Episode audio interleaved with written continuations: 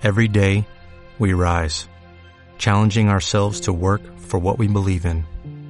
At U.S. Border Patrol, protecting our borders is more than a job, it's a calling. Agents answer the call, working together to keep our country and communities safe. If you are ready for a new mission, join U.S. Border Patrol and go beyond. Learn more at cbp.gov/careers. Comienza Hipopótamos. Bueno, bienvenido a la sala de exposiciones de la Ciénaga. Normalmente, normalmente si hablamos de pintura y otras obras de arte, la asociamos al, al silencio, a la pausa, al relax.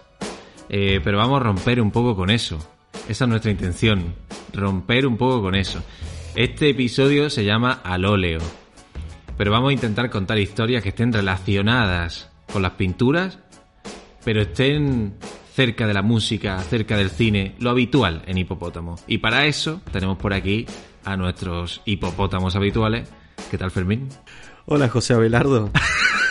Yo he venido aquí hoy a contemplar, me estás cambiando la movida. Ah, venías, tú venías, tú sí venías en modo museo. Claro, dejé la cumbre de Gredos y me serví una copa de vino tinto. Ah, pues yo creía que íbamos a romper, yo creía que íbamos a romper esa... De hecho, bueno, ahora, cuento un poco más de eso, pero antes vamos a saludar a Antonio, ¿no? Que está también por aquí. Ah, ¿qué tal? Yo, yo vengo a hablar de mi cuadro. ¿Te acuerdas de vengo a hablar de mi libro? Pues vengo a hablar de mi cuadro.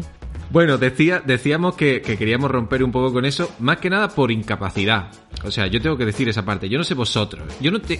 O sea, yo lo que conozco de arte, yo me siento muy, muy pequeñito cuando se habla de arte y de, de, pinturas y de todo este tipo de cosas, porque no, no conozco no sé vosotros, no sé si tenéis algún degree, algún alguna carrera. Ojo con, ojo con la falsa modestia. No, no es falso, no es falso, no es falsa es, modestia. Es un pecado capital. Tú me conoces, tú me conoces y sabes que, o sea, mis conocimientos son en cuanto a este tema y en cuanto a la mayoría de los temas.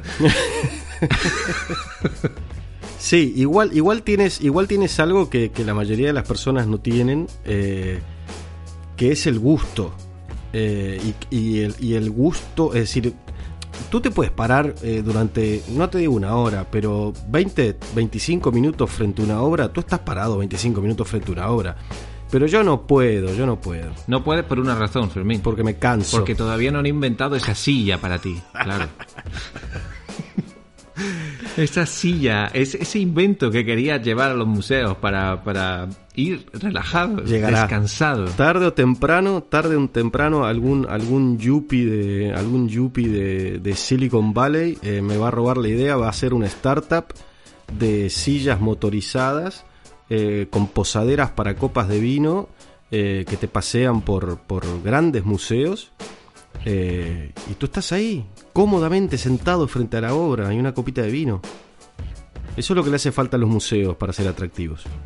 El otro día, de hecho, leí un artículo que decía que para poder contemplar todas las obras del Louvre, al menos por dos minutos, creo que tenías que estar cerca de seis meses viendo obras. Qué barbaridad. Por dos minutos. Sin parar. Sin parar. Era algo así, o sea, el número era astronómico, no sé si era exactamente esto, pero era astronómico y es como, es imposible, es imposible, eso no se disfruta ya. No, totalmente. Bueno, entonces, para decirle a la audiencia, oye, tranquilidad, no nos vamos a poner más culturetas que de costumbre por ese desconocimiento del que comentábamos antes, eh, pero para charlar un poquito sobre esto y contar todas esas cosas que hemos dejado atrás y todas esas cositas que nos gusta comentar al principio del episodio, vamos a empezar con la ciénaga, si os parece. En Hipopótamos, la ciénaga. Bueno, como Antonio está contento, eh, que empiece él. Uy, me ha pillado así. Bueno, lo primero decir que a, a, pesar de la sección del cultureta, yo soy completamente profano en, en el arte. Es, es decir, eh, no tengo ni pajolera idea, pero sí que es verdad que cuando algo te gusta, pues te gusta. Yo creo que ahí estamos todos de acuerdo. No hace falta entender para cuando algo te entra por el ojo, pues quedarte mirando y decir que te gusta. Al final eso es como, como cualquier gusto, como cualquier cosa. Entonces, bueno, yo había, me había planteado varias cosas, lo que pasa que creo que si se hubiese hablado de algunas, pues hubiera quedado como, como un cateto y, he, preferido dejarla en un cajón. Eh, una de ellas era un, documental que hay en, en, filming sobre el Jardín de las Delicias del, del Bosco, que es espectacular pero hablar del Bosco es demasiado, demasiado, demasiado, demasiado denso. Eh, además hay, hay, muchísimo, ya no solo en el cuadro, sino lo que hay fuera del cuadro y bueno, eh, daría casi por una temporada entera. Y bueno, el que quiera verlo lo tenéis en filming.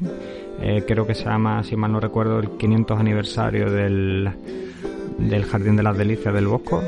Una horita y media y es muy recomendable. Perfecto, creí que iba a decir, el que quiera verlo, que vaya al, que vaya al Prado. claro. Bueno, también. a verlo. Pero sí, pero si pagas filming, pues está guay que después te lo cuenten también, ¿no? O sea que... Sí, salen muchas personalidades, creo, ¿no? Que van a verlo y se muestra su, su reacción al cuadro y tal. Sí, además es gente muy distinta, de distintas partes del mundo, ¿no? Estudiosos del arte, de, de galería, incluso de otros museos, ¿no? Que hablan, pues, y te explican detallitos que están muy chulos, ¿no? De, pues, oye, tal, tal animal que sale está en esta posición por esto, esta fruta que aparece tal, esto se pintó de esta forma, incluso secretos de, pues, por así decirlo, ¿no? Que hay de trastienda de cuando se pintó. Eh, sí, escanean, creo que tiene una forma de escanear el cuadro y ver lo que hay detrás y demás, y ver ah. lo, cómo, lo pintó originalmente, ¿no? Exactamente, se ven las trazas originales y trazas que se borraron eh, durante, durante el pintado del cuadro y demás. Es muy interesante, la verdad es que sí, está muy chulo. Bueno, eh, tú no querías hablar también de, de Hopper. Uf, es que te digo, no me las quiero dar de tal porque no tengo mucha idea, pero bueno, eh, a los que, bueno, nos gusta el cine, al final leen un poco, visitan. Hay un montón de películas que están mm, inspiradas directamente de Wim Wenders, hay una. Wim Wenders, Dice? O Wim Wenders. Yo digo siempre Wim Wenders. De Wim Wenders hay una que es literal, la, la cafetería esa de, de, de Noctámbulos. No sé si recordáis que os comenté, que además creo que fue fuera de micro, que hay una peli otra vez en filming que, recogen seis, creo que eran seis, eh, cuadros de Hopper con, con actores y actrices reales en las escenas y van haciendo la película dentro de las de los cuadros de las escenas. Está en film y está, está chula. Es una horita y poco y está, está también bastante bien. Es interesante es una cosa un poco así experimental y tal pero está bien está muy bien está muy bien sí señor. ¿sabéis cuándo se pintó Noctámbulos? el contexto histórico del cuadro. Años 30 años 40 eso es la hostia se pintó justo después de la eh, bueno de Pearl Harbor del ataque de Pearl Harbor. Y estaba todo el país todo Estados Unidos con la paranoia de nos van a atacar porque claro habían atacado en territorio estadounidense. Pues estaba todo el mundo con esa paranoia. Eh, Edward Hopper vivía en Nueva York en esa época y vivió unas circunstancias similares a las que hemos vivido nosotros meses atrás. Todo el mundo en su casa Nadie salía, la gente salía a la calle con miedo, llegaba a su casa, cerraba todo. Eh, gente, ahí vino el boom de, lo, de, construirse búnkers, eh, ahí empezó todo eso. Y, y, Edward Hopper lo que hizo fue eh, hacer justo lo opuesto. Al parecer en todo su barrio, todas las ventanas, y eso es lo que ves también en Noctámbulos, todas las ventanas están apagadas, todas las, no, hay, no hay ni una luz aparte de la del bar y la única luz que estaba encendida era la de la, el, bueno, el estudio de Edward Hopper, que estaba pintando ese cuadro. Ese es el contexto histórico de ese cuadro. Interesante, ¿eh? sí, sí. Bueno, Fermín, cuéntanos, venga. Eh, vale, te cuento lo que he dejado. Lo primero, algo nimio, sin importancia, pero tiene mucha trascendencia para mí.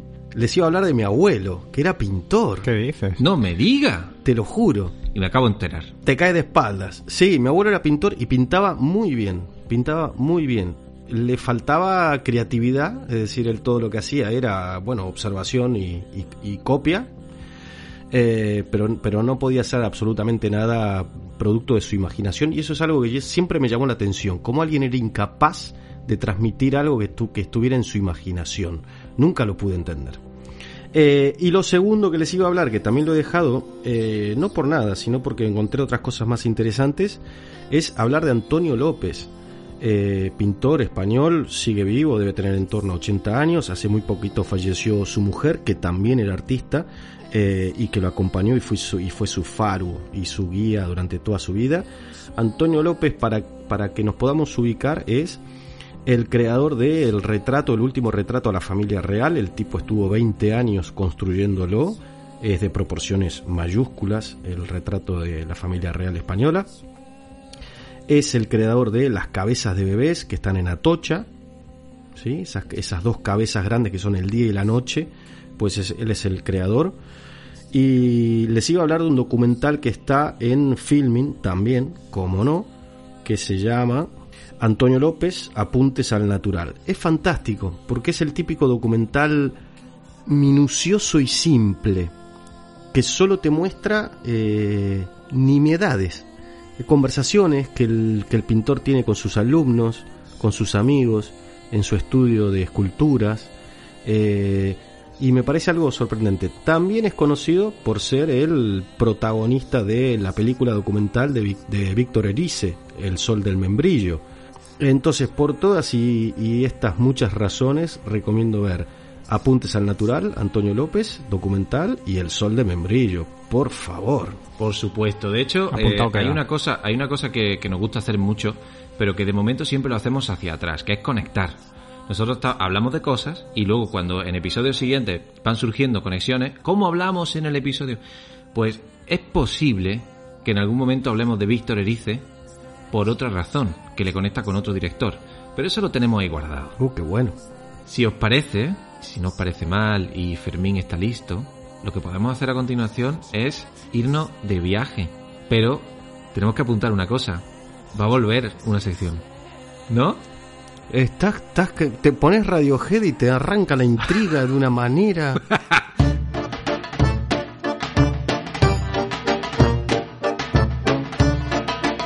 En Hipopótamos, la maleta del picabueyes.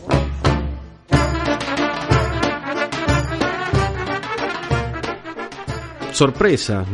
No les dije hasta este momento de quién iba a hablar, porque además, aunque se los hubiese dicho, no lo hubieran adivinado ni sabrían de, de quién carajo estoy hablando. Posiblemente. Les voy a hablar de Federico Peralta Ramos. Escribió una canción que se llamaba Soy un pedazo de atmósfera. habitantes de este sistema solar. Hoy les voy a cantar una canción que se llama Soy un pedazo de atmósfera. Bueno, muchachos, adelante nomás. Dale, toca sin afinar, che, así nomás, está bien. Federico Peralta Ramos nació en 1939. ¿Sí? Nos ubicamos en el tiempo 1939 en Mar del Plata. Ahí está el viaje. Hemos hablado de Mar del Plata ya aquí, alguna que otra vez. Aquí lo curioso es que este, este niño, Federico, nace en la ciudad que fundó su acaudalado tatarabuelo. Me parece maravilloso que, que conoz- que conozcáis a los fundadores de vuestras ciudades. Claro, coño. Es que tú piensas que es un país que no, que no, no había nada y de repente hubo que fundar cosas. Aquí ya estaba todo fundado y fundido. Allí ya está todo fundido. bueno, en esos años la ciudad de Mar del Plata era la ciudad eh, era la ciudad argentina de veraneo de la aristocracia y de la alta sociedad. Había, no sé si alguna vez alguien anduvo por el norte, en, en Bilbao, ¿cómo se llama? Guecho es la parte más pija del norte Sí. de, de Sí, Guecho. claro, claro. Tiene, tiene muchos aires a Guecho, esas casonas grandes, eh, de estilo normando. Bueno, es una, es una maravilla de ciudad. Federico Peralta Ramos para que nos sigamos ubicando, y esto ya es un dato eh, que tiene para mí la menor relevancia, pero bueno, habrá escuchantes españoles que sí les interese el dato, es directamente familiar de... eh, Calle- no te lo voy a perdonar más, eh, Carmena, no te, ¿cómo que la, la chica esta? Cayetana Álvarez. de Toledo. Cayetana Álvarez de Toledo. E- Este, este hombre vendría a ser su tío abuelo, suponte. Algo así. Bueno, fue un artista integral.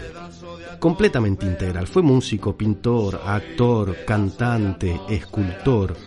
Un personaje de la Buenos Aires de los años 60 que derrochaba originalidad, excentricidad y sobre todo mucho dinero. Una especie, era una especie de Marcel Duchamp argentino, pero con peso propio. Estudió en uno de los colegios más pijos y más caros de Buenos Aires, que es el Cardenal Newman, y lo intentó con la arquitectura. Lo intentó con la arquitectura, yo creo que forzado un poco por su padre, que era uno de los socios del estudio de arquitectura más importante que había en el país en los 60, que era el, el, el Peralta Ramos, Sánchez Elía y Agostini, creo que era. Hay una anécdota que es cuando él ya está a punto de abandonar la carrera de arquitectura, en un examen un profesor le dice, oiga, eh, le hace presentar una maqueta, ¿no? Y le dice, oiga, ¿usted cree que la viga esta va a aguantar el peso de semejante estructura? Y Peralta Ramos se le queda mirando y dice, ¿y si la pintamos de azul? bueno, no hacía nada bien. Y sin embargo hacía todo bien. Solía decir de sí mismo, pinté sin saber pintar. Escribí sin saber escribir y canté sin saber cantar. La torpeza repetida se transformó en mi estilo. La vida de Federico se cuenta sobre todo mucho mejor a través de anécdotas. Tú sabes que a los argentinos nos encantan las, las anécdotas, así que aquí vamos con algunas cuantas. Bueno, dale nomás. Habitantes de este sistema solar, como ustedes saben, yo fundamentalmente soy cantor.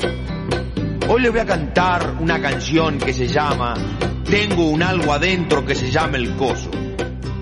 En 1965 hace una escultura imponente de un huevo gigante.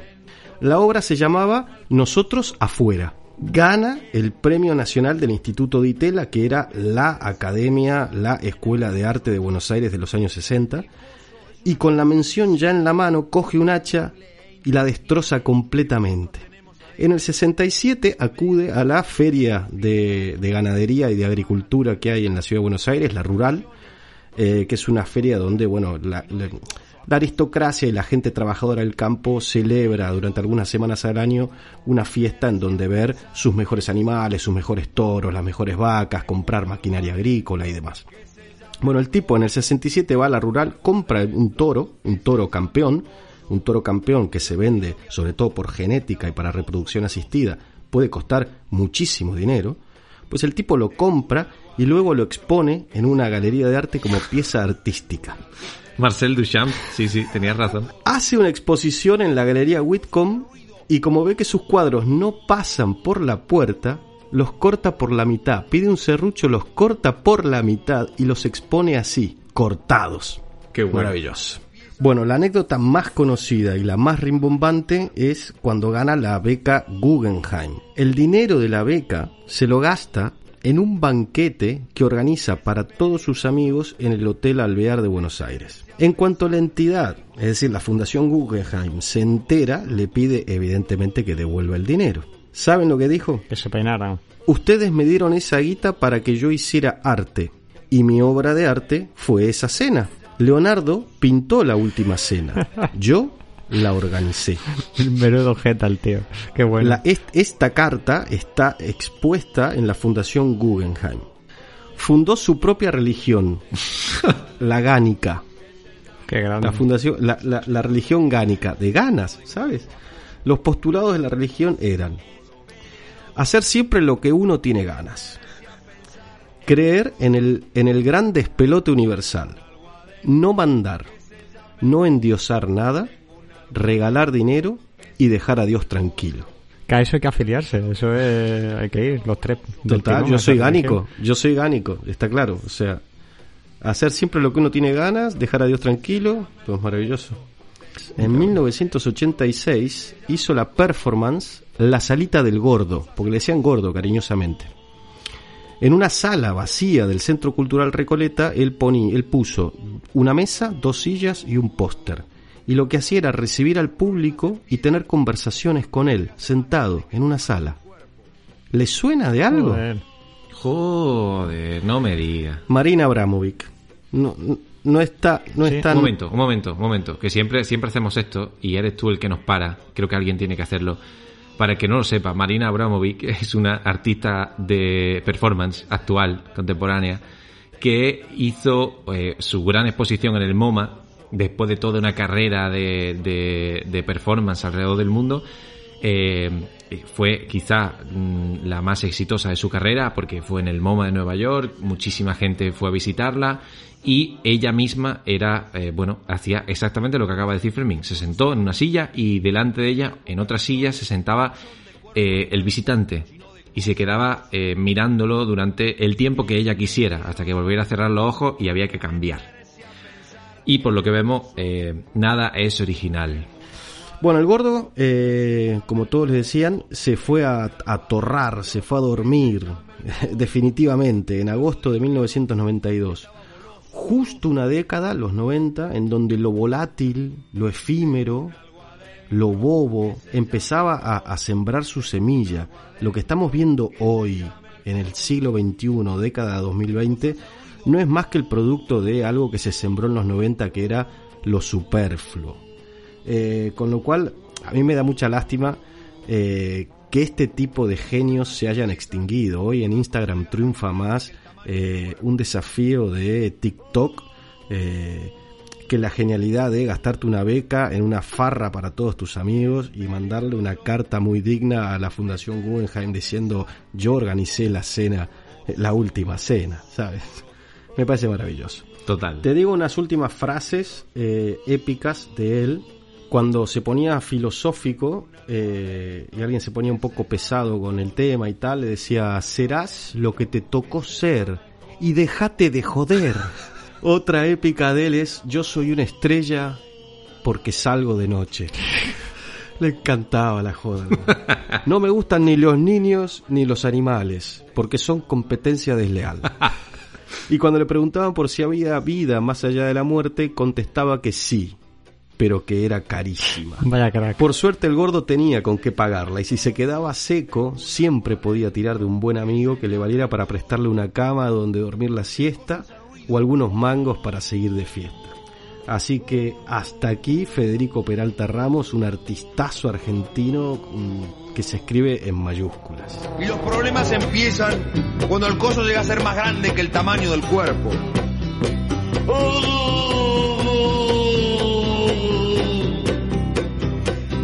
Es peligroso meterse a pensar en el coso. Oso. Fantástico, me encanta. Una referencia más y, y que nos ha roto también un poco los esquemas, porque no me esperaba eso de, de Marina Abramo. ¿eh? Así que muchas gracias, Fermín. Nos vamos con Antoñito, ¿no? Vamos a darle paso.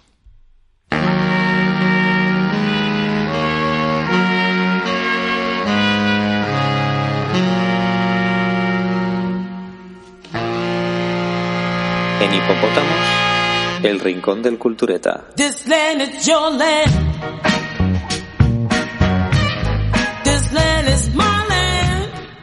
A pesar de que mm, en el episodio de colaboraciones a Fermín le fallaba el micro y no pudo interactuar con nosotros, no sé si recordáis que pasé un poquito de, de puntilla por, un, por una peli que, que hablé en su día que era La pintora y el ladrón, pasé muy por encima porque sabía que este momento iba a llegar de al óleo.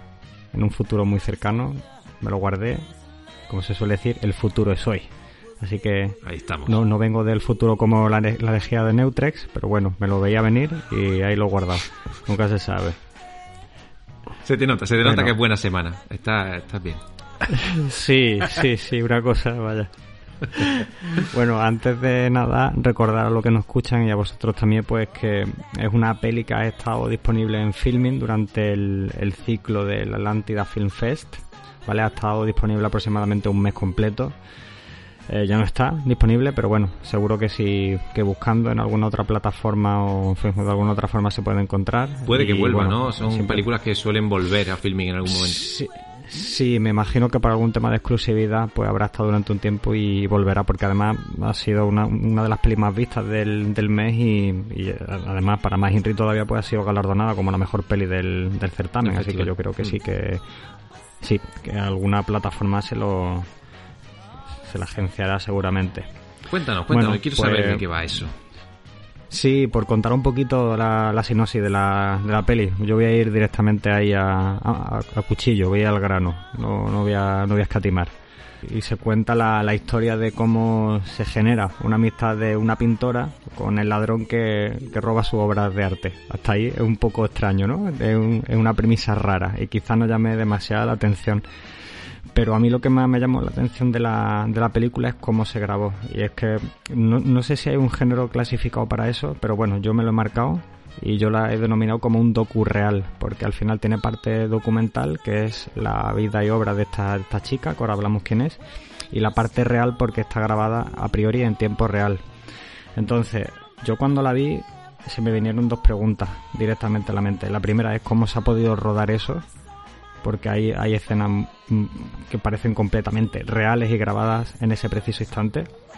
Y la segunda, pues como toda parte de docu-real, o docu-reality o como queramos llamarla, es qué parte de ficción y qué parte hay de realidad, ¿no? Pero bueno, son preguntas que, que dejo ahí un poco en el aire porque no sabría no sabría responderlas. Pero bueno, pero, pero una, que pregunta el que la ha para, visto... para entender Sí. para entender eso. Entonces, o sea, eso es real, es decir, hubo un ladrón que se llevó las Sí. pinturas de esta chica Sí, y, sí, sí. y todo esto aparece en la película eh, eh, rodado con su eh, planificación de planos, actores o cómo, o, so- o grabándolos a ellos. No, no, eh, no, efectivamente, no hay actores, son ellos. Los graban a completamente En, en la, vida- eh, sí, en la vida real, desde el momento que sucede este acto hasta cómo se va desarrollando la, la película, que ahora hablamos un poquito más. Tenemos por un lado a, a la pintora, que es Bárbara, que es una chica de, na- de nacionalidad checa que se muda con su novia actual a Noruega, a la capital, a Oslo, ¿vale? Y por otro lado tenemos a Karl, que es un hombre pues perdido mentalmente y que durante un delirio, debido a su drogadicción, pues le roba dos cuadros. Eso- esos son los dos personajes principales. Hasta ahí pues parece quizá un, como decía, ¿no? Personajes muy normales y una historia un poco sosa quizá, ¿no? Pero la historia empieza a fraguarse cuando, cuando están en el juicio, porque bueno, eh, detienen a los dos asaltantes y, reconocen a uno de ellos, que es Karn, que es este chico, ¿no? Pues durante el juicio, que además está muy, está muy bien porque, como sabréis, no se puede grabar a priori cuando hay un secreto de sumario y demás, pues está hecho con dibujos, que creo que además están hechos por ella. Y, ella misma, eh, durante, durante el juicio, cuando ya terminan de, preguntarle y demás, pues ella pide al, juez si puede acercarse a él a, a hacerle un par de preguntas, ¿no? Le dicen que sí. Pues esta chica se acerca y lo primero que le pregunta es ¿por qué le robó sus cuadros y, y dónde están, ¿no? Lo, lo típico. Él le contesta pues que, que, bueno, los robó porque le gustaban, le parecían bonitos y que no recuerda dónde estaban porque iba tan sumamente drogado que no se acuerda de lo que hizo ni esa noche ni las 15 siguientes posiblemente. Entonces, eh, a ella pues le, le genera un shock, no, no se espera esa respuesta, ¿no? De una persona a lo mejor con ese semblante y con, y con esa actitud que le diga que le robó los cuadros porque les parecía bonito, pues le choca. Entonces, a pesar de que fue una, una pérdida para ella porque eran sus dos cuadros más importantes en esa galería, pues ve esa parte reflejada de alguien que, es incomprendido y que tiene un dolor y que además tiene, tiene una parte sensible. Así que ella pues le pide algo a cambio. Cuando termina el juicio, pues le, pide o casi le exige que sea su que sea su modelo, que la quiere pintar. Ahí se ve cómo se empieza a forjar esa, esa amistad, ¿no? Una, una amistad que, surge en un sitio que nunca es esperado y quizá con una persona que nunca te la esperas, ¿no? Pero que se basa en esa sinceridad y en esa gratitud, como decías, de esa, de esa segunda oportunidad, ¿no? Y bueno, yo por la parte de, la sinopsis voy a contar hasta ahí porque no es el final de la película ni muchísimo menos. Así que como, como os decía, eh, para no destripar el final, porque el, el nudo me lo he cepillado por delante, eh, que el que tenga el que tenga interés pues que, que busque la, la película porque porque creo que el- la, la parte la parte personal y sentimental de cómo se forja esa amistad de, de algo que parecía completamente inverso creo que merece mucho la pena. Perfecto. Y creo que querías poner algo de música, ¿no? Pues como decía, que antes hablábamos en la, la Ciénaga, eh, hay un hay un tema de Tom Waits, de su primer disco, eh, que habla sobre el, el cuadro de Noctámbulo. Así que si queréis, lo pinchamos para terminar.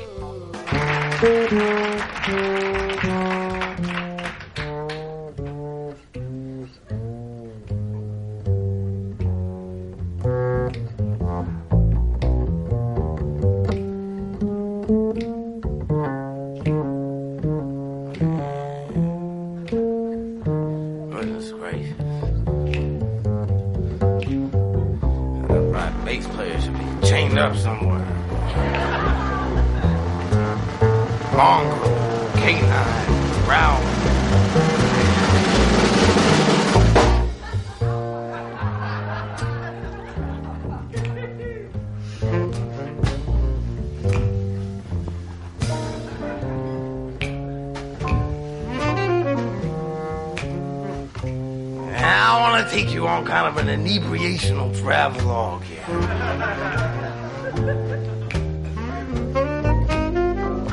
Yeah, ain't got no spare, you ain't got no jack, you don't give a shit, you ain't never coming back.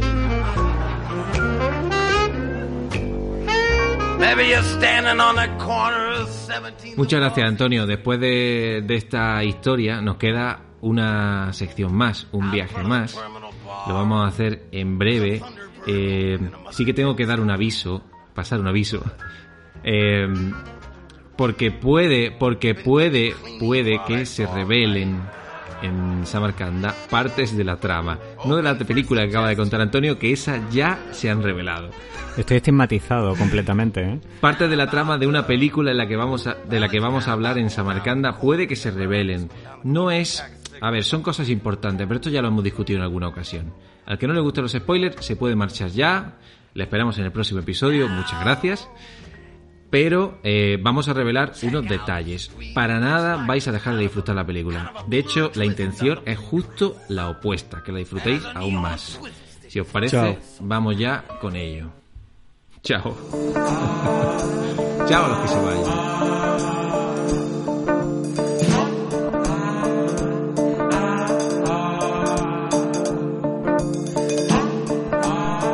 En Hipopótamos, viaje a Samarcanda.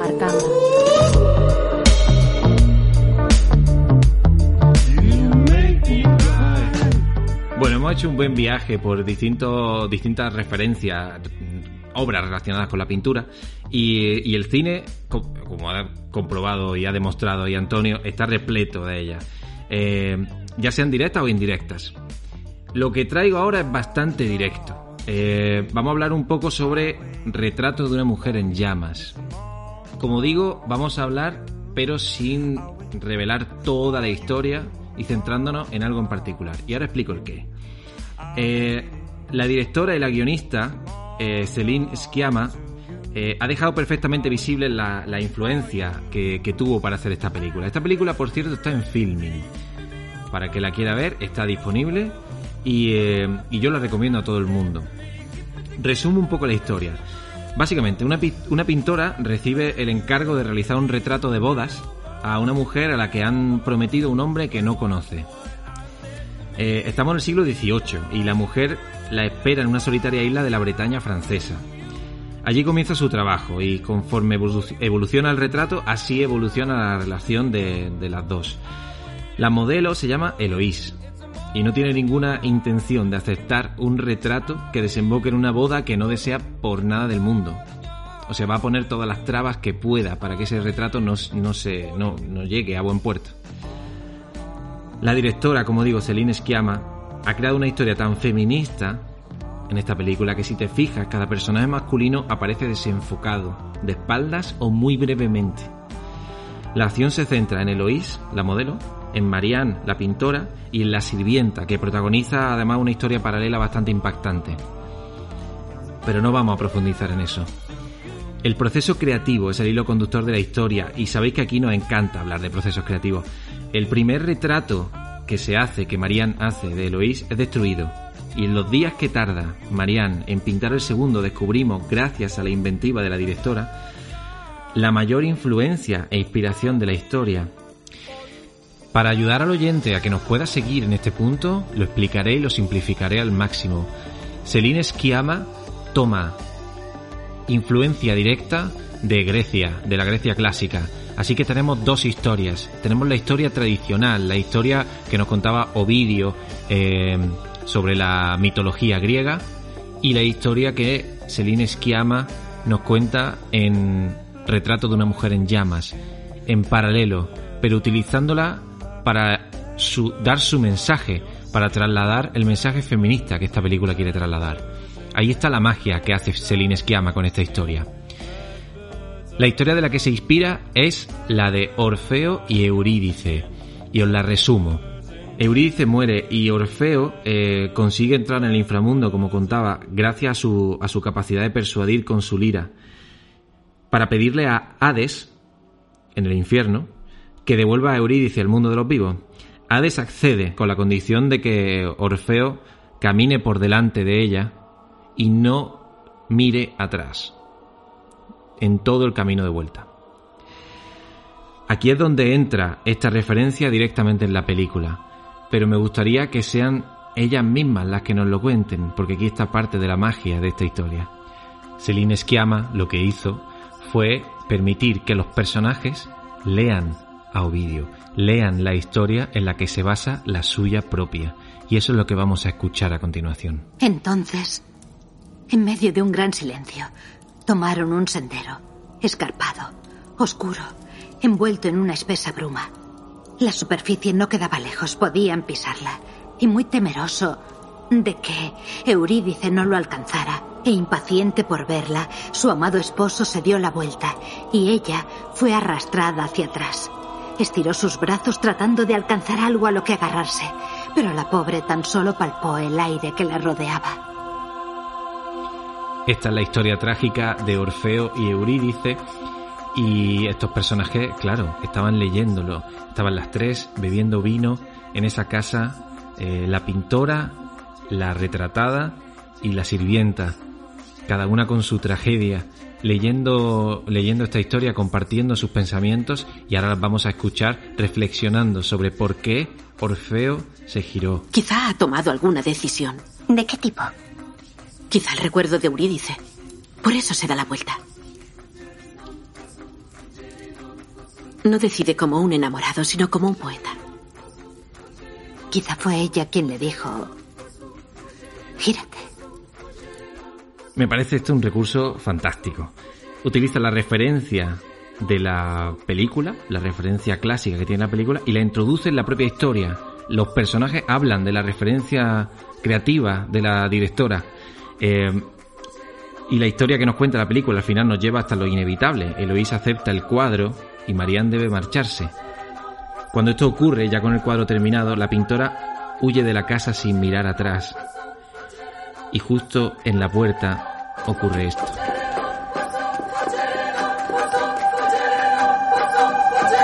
Gírate.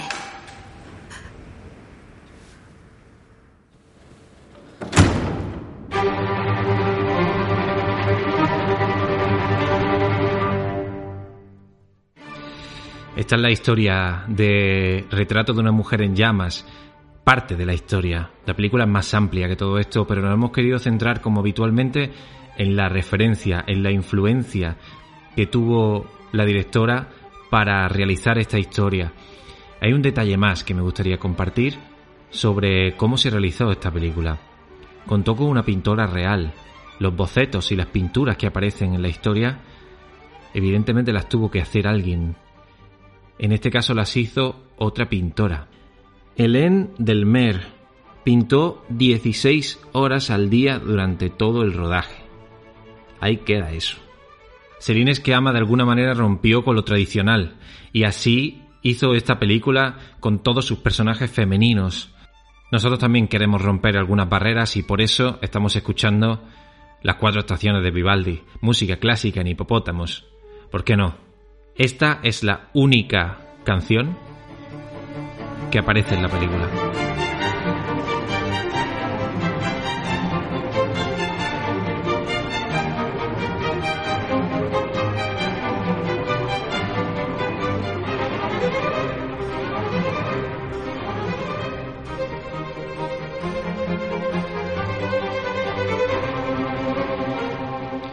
Bueno, Fede Ratas, así, en vivo. Esto no es la única canción que aparece en la película. También aparece una, un canto. Eh, lo que pasa es que ese canto está introducido en la película por personajes que directamente cantan. Eh, la composición se llama La Jeune Fille Fe, básicamente el título original de la película, hecho por Para One y Arthur Simonini.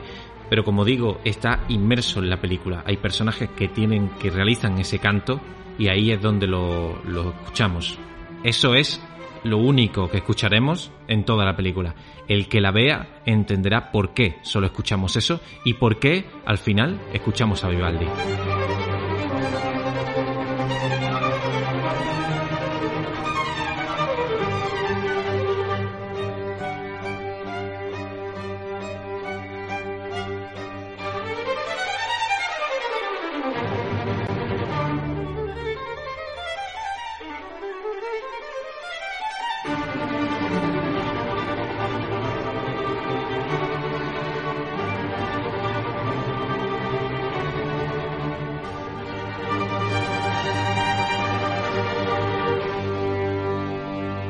Bueno, espero que os haya gustado la, la historia, que os haya dado ganas sobre todo de ver la película. Si os parece, nos vamos a marchar y lo vamos a hacer escuchando Orpheus de Sean James. ¿Qué os parece? Magnífico, viene acá al pelo. Una, una canción sobre Orfeo, ya que hablábamos de Orfeo, ¿no? Me encanta Sean James. Que mando también un saludo a los fans de la serie The Office, porque... Eh, Yo soy uno. ¿Sí? Pues me encanta The Office. Hay un personaje de la serie The Office que la, le encanta cantar. La original, no alimentemos, a, alimentemos al cuñadismo. no, no, no, la americana. Hay un personaje que le encanta cantar. Sí. Que no recuerdo el nombre, pero le encanta. Y va a, a, castings para cantar y para ser famoso, bueno, hacerse famoso cantando. Este cantante, Sean James, no sé por qué razón, me ha recordado a, a este. Porque es el actor que canta así, claro. Me ha recordado muchísimo. Así que un saludo desde aquí a todos los fans de The Office. Y nos vamos con Orpheus. Eh, muchísimas gracias. Gracias, Fermín.